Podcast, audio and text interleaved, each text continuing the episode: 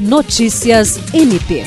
O Ministério Público do Estado do Acre, por meio da Promotoria de Justiça Civil de Feijó, ajuizou nesta terça-feira, 4 de outubro, ação de cobrança de multa administrativa visando a condenação por prática de infração administrativa dos organizadores da Expo Feijó 2022, após a utilização de fogos com estampido durante o evento.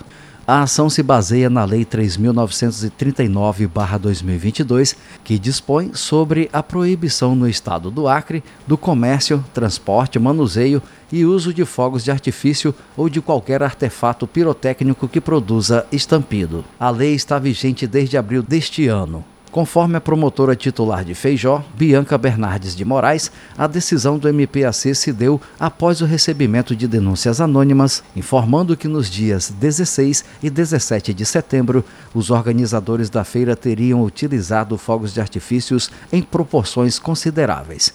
Ainda de acordo com a promotora, a multa pode chegar a 25 mil reais, considerando que a prática prejudica a coletividade, em especial pessoas com transtorno do espectro autista, idosos e animais domésticos ou de rua. Jean Oliveira, para a Agência de Notícias do Ministério Público do Estado do Acre.